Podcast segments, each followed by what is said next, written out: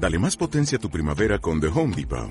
Obtén una potencia similar a la de la gasolina para podar, recortar y soplar con el sistema OnePlus de 18 voltios de Ryobi desde solo 89 dólares. Potencia para podar un tercio de un acre con una carga. Potencia para recortar el césped que dura hasta dos horas. Y fuerza de soplado de 110 millas por hora. Todo con una batería intercambiable. Llévate el sistema inalámbrico OnePlus de 18 voltios de Ryobi. Solo en The Home Depot. Haces más. Logras más segunda parte de la Carta de la Luna.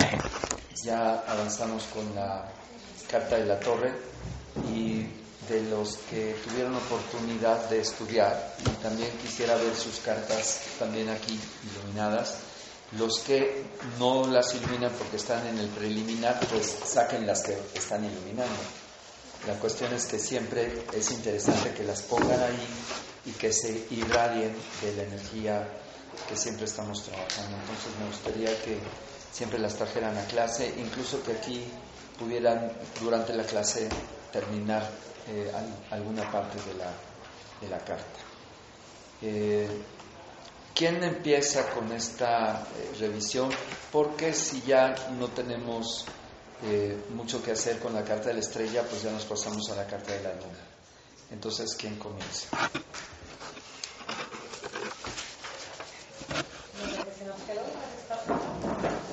Quisieran eh, reforzar, eh, volver a revisar o, puntualizar. Es el equilibrio.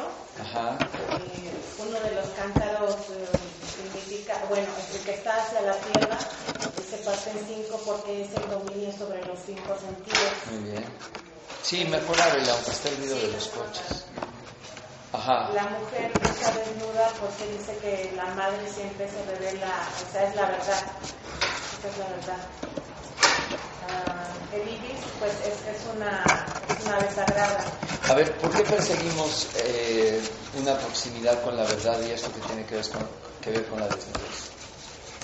Porque es el velo, el velo que se quita, ¿no? Okay. El... Y quien se aproxima a la naturaleza de las cosas tal como son, sin ningún tipo de interpretación sin, y sin ninguna mediación que esté interfiriendo el hacer contacto con la verdad. Muy bien. Ibis que era, bueno, es, una, considerada una ave sagrada. Sí, en Egipto. Tiene, tiene, que ver con, con Hermes Trimegisto, tres veces grande. grande. Okay. Eh, había una correlación entre eh, Horus y Osiris. ¿Quién se sabe esa correlación? Bienvenido.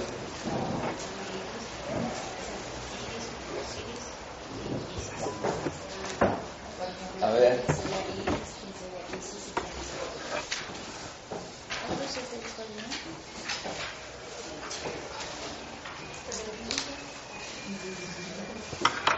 Muy bien, tenemos que revisar la mitología fundamental de Egipto. Entonces, igual en la semana eh, te pedí a los que me recuerdes para enviarles un texto sobre mitología egipcia, una eh, que nos permita aproximarnos a un catálogo de las expresiones del funcionamiento de las principales fuerzas en el universo. Todas las cosmogonías en la antigüedad están representando la correlación que existe de el héroe que desciende de los cielos se confronta con el patriarca, después es muerto por haber tomado esposa terrestre, porque en el momento de desposar, pues quien es el patriarca original, pues está en los cielos. Entonces cuando ve que su hijo, una vez que es desterrado, pues entonces tiene descendencia con las mortales. Mientras más antigua es la historia, es una confrontación directa, una lucha entre el hijo y el padre. Conforme van avanzando los tiempos, ya con los egipcios esto como que se suaviza más. Pero al final del día quien les pone en la torre son sus propios hermanos. Eh, dentro de la francmasonería hay una leyenda muy particular que es Irán. Investiguen quién fue tal Irán también pero representa justamente a Osiris que es fragmentado en 13 partes. Pero resulta que quien lo reestructura es Isis. Y ahí está la expresión misma de la alquimia, porque está recuperando una reestructuración de un personaje que ha perdido su estado original. A esto se le denomina la resurrección. De los trece pedazos, el único que no aparece es el treceavo, es el falo. Y resulta que en uno de estos cedros huecos, entonces hay un sarcófago que se hace Isis, es decir, Isis utiliza el árbol para hacer un sarcófago. Y ahí es en donde lo coloca sin el falo. Entonces, una vez que va a cerrarlo, viene la resurrección, deposita ella en el sarcófago sus secreciones, en este caso las de las lágrimas, y entonces el cuerpo revive sin el falo. ¿Qué quiere decir no tener falo en un cuerpo? Que es un andrógeno. Entonces esta figura es interesantísimo que se recupere, pero entonces es proclamado por los coros y obviamente Set es el testigo de su juicio.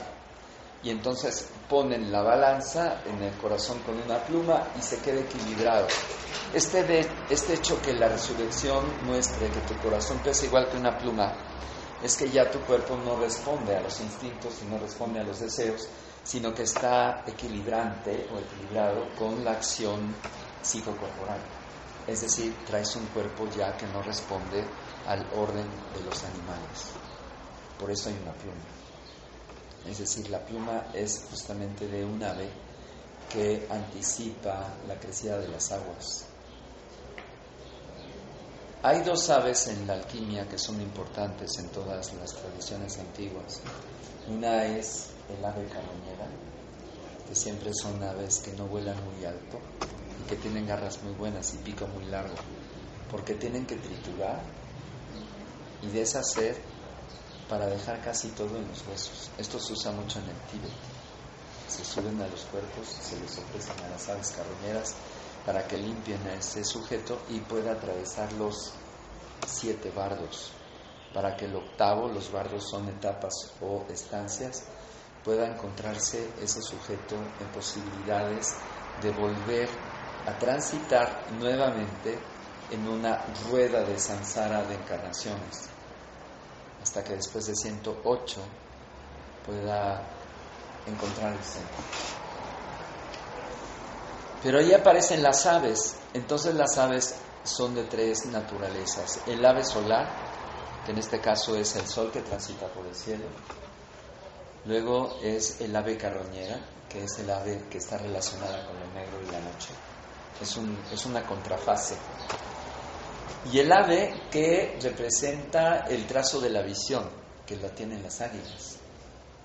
Entonces los antiguos mandatos decía que el héroe iniciado tiene que ser entregado el don de estas tres aves para poder realizar su trabajo de la transformación.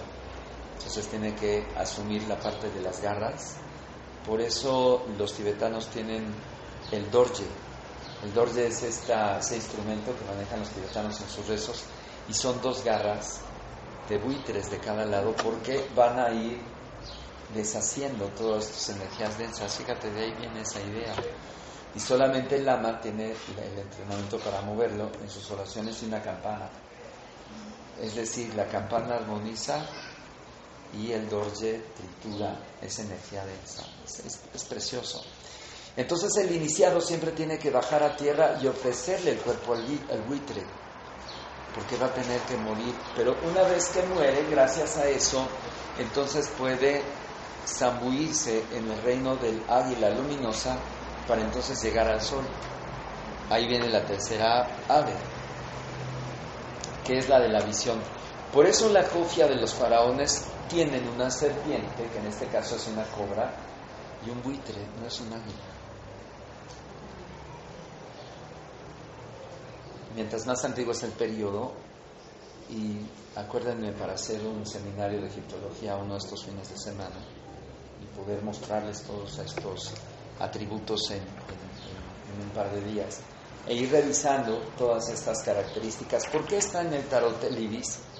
Porque al final del día lo que trata la literatura egipcia en términos de esta descripción del mito de Osiris es que una vez que es descuartizado por su hermano, que es su oponente y celoso, porque como no hay hermanas para casarse, ¿con quién se tiene que casar para la descendencia? Con Isis, que es la segunda que nace. O sea, primero nace Osiris y luego nace Isis. El tercero es Seth, entonces Seth le pone en la torre a Osiris. Está bien claro, es un trimurti. Pero insisto, como son los primeros seres creados, pues hay que echar mano de las mujeres, ¿no? O sea, no es un asunto eh, que sea, eh, ¿cómo se dice cuando alguien tiene relaciones con su familia?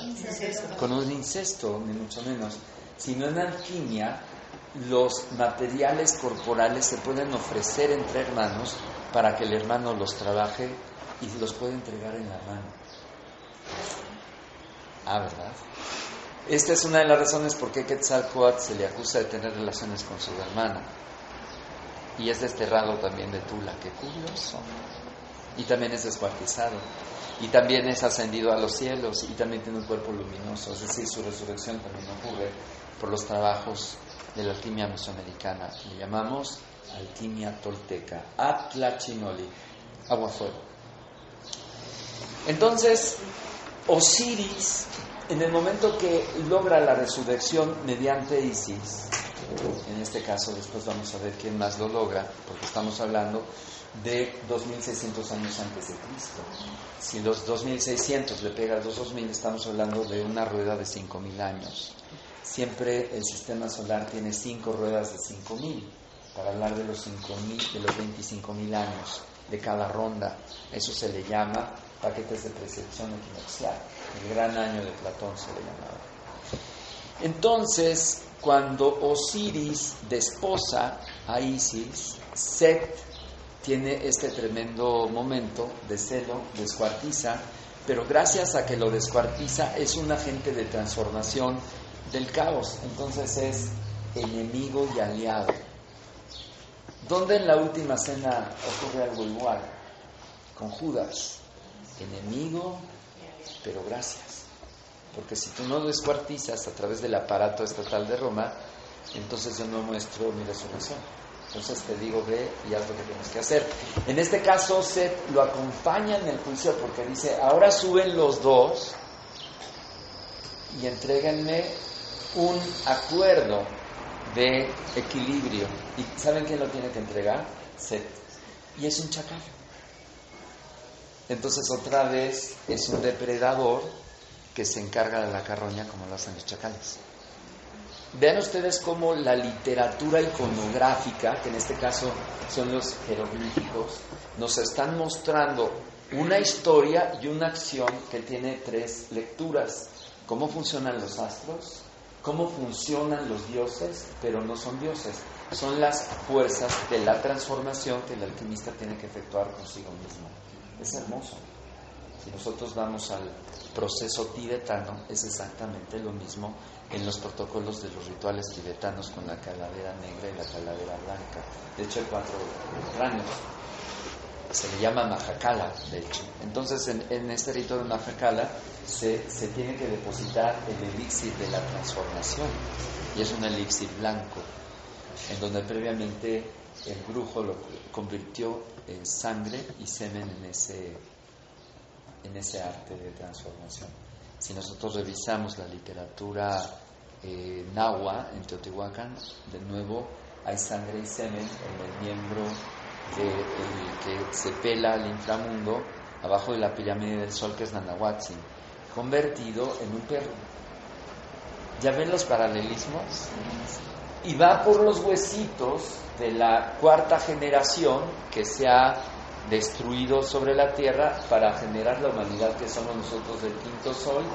Se hace una herida en el miembro, se sangra, se excita, mezcla semen y sangre, así está la literatura, y con esa mezcla de pulverizar los huesos, él recrea la humanidad del quinto sol. ¿Qué les parecen los paralelismos? Estamos hablando de distintos territorios, distintas épocas, el conocimiento está divertido. Regreso a Egipto. Pero sin embargo hay un hijo de Osiris. ¿Cómo creen que se llama? Es Horus. Y él es el que va a representar la trans, el, tránsito o la traslación del mito del primer faraón que es Imhotep. Y ahí empieza la cadena de los faraones con toda la arquitectura de este primer momento mitológico. Entonces toda la tradición egipcia durante la vida de un ser humano va a querer alcanzar el juicio de los muertos, en este caso la rueda de las encarnaciones, en la transferencia de Horus, y todos vamos a ser herederos del el trabajo que tiene justamente el personaje del hijo de Osiris, que en este caso es Horus. Donde vamos a ver en el tarot otro símbolo egipcio, donde es, acuérdense,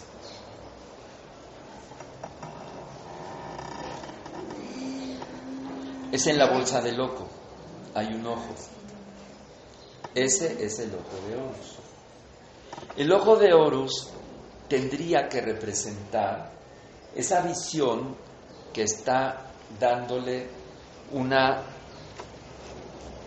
experiencia omniabarcante a ese, a ese ser conciencia que es el yo soy en cada uno de nosotros, que representa el supraconsciente. Y está representado en la bolsa porque lo que está guardado en la bolsa hace posible tu transformación. Entonces, si revisas la vara, el falo, el saco y el útero, pues ahí tienes la combinación perfecta. La vida que porta el iniciado está en ese saco, dentro. Además tiene 10 botones y esos botones representan justamente las 10 esferas del árbol de la vida. Entonces, Tarot al final del día, en cada una de las láminas, nos está aportando elementos importantes para ir armando primero un mapa después un trabajo psicológico, gestionar nuestro despertar y con ese despertar poder empezar a separar nuestros tercios. Tenemos tres tercios. Primero, qué somos, después qué tenemos que descubrir y luego transitar por la transformación. Ser, hacer y tener. No puedes hacer si no eres. Y si, y si ya eres, y entonces puedes obtener el conocimiento, entonces ten lo más precioso que para un ser humano puede ser, que es el ya no cambiar su cuerpo y dejarlo en un estado de luz. Porque el cuerpo de estado de luz ya no cambia, se mantiene estable. Todos nosotros cuando detenemos nuestra homeostasis, perdemos los telómeros, que son las puntas del ADN, y perdemos eficiencia celular y vamos envejeciendo. Entonces, cuando nosotros no logramos esa reestructuración, entonces el camino de la degradación de la información se va reduciendo, se va reduciendo, perdemos homeostasis, envejecemos y damos el changazo. Hay un proceso para poder no solamente detener la pérdida del telómero, sino lograr nuevas combinaciones en nuestro ADN. Y esas nuevas combinaciones nos dan un segundo cuerpo, se le llama la reestructuración intermedia. Esta reestructuración intermedia hace posible que nuestra metabiología haga su biosíntesis de manera distinta. ¿Por qué? Porque ya no depende de los materiales pesados de la creación, es decir, de la red del carbono. Ahora se va a nutrir de la red del hidrógeno. Y la red del hidrógeno está sustentada en la respiración y en el agua. Entonces ya es mucho eh, mínimo el, la oxidación celular en ese cuerpo. Y como no existe la oxidación celular, se puede detener durante 600, 400, 700 años en su cuerpo. Y por lo tanto logra sembrar a varias generaciones y tiene que ir inventando historias. Porque se va a ver muy raro que todos los demás empiezan a envejecer y empiezan a chupar faros y entonces tienen que inventarse historias de sus muertes entonces simulan sus muertes o de repente son estos que de repente desaparecen y nadie sabe por qué entonces esta es la historia de los grandes iniciados que son los mentores de las grandes transformaciones de nuestras culturas y que están inmensos de manera camuflajeada dentro de la ciencia, el arte y la espiritualidad. Estos son los maestros. Pero todavía hay un tercer cuerpo que no es bioquímico, como este que les estoy diciendo que sería una interfase, porque el hidrógeno tiene todavía un salto más, que es el hidrógeno 36 y 72. Es decir, se desdobla en 72 partículas para tener un hiperelectromagnetismo. Y el hiperelectromagnetismo implica incandescencia. Y la incandescencia es estabilizar los iones para que los iones se, se estén ahí. Es, un pequeño, es una pequeña estrella con patas, así, caminando entre la vida. Y digo deambulando porque no pisan la tierra de hecho, los maestros ya pueden levitar, pero ¿por qué levitan? Porque su campo de sistema multifuerza ya es autónomo con el Sol. Ya no depende del campo gravitacional de la Tierra. Nosotros, todavía, nuestros minerales y nuestros metales hacen una carga de sustentación con el electromagnetismo del hierro de la Tierra. Esa es la razón por la cual no nos levantamos. Pero si nosotros modificamos nuestra rejilla, automáticamente brincamos a la siguiente, que es la red hidrogenada, es la red del agua. Muy poco, el hidrógeno, como todas las moléculas, puede desdoblarse en más fragmentos de subpartículas hasta que llegas a un hidrógeno 72. Es decir, hay 72 subdivisiones de las subpartículas con una elevadísima actividad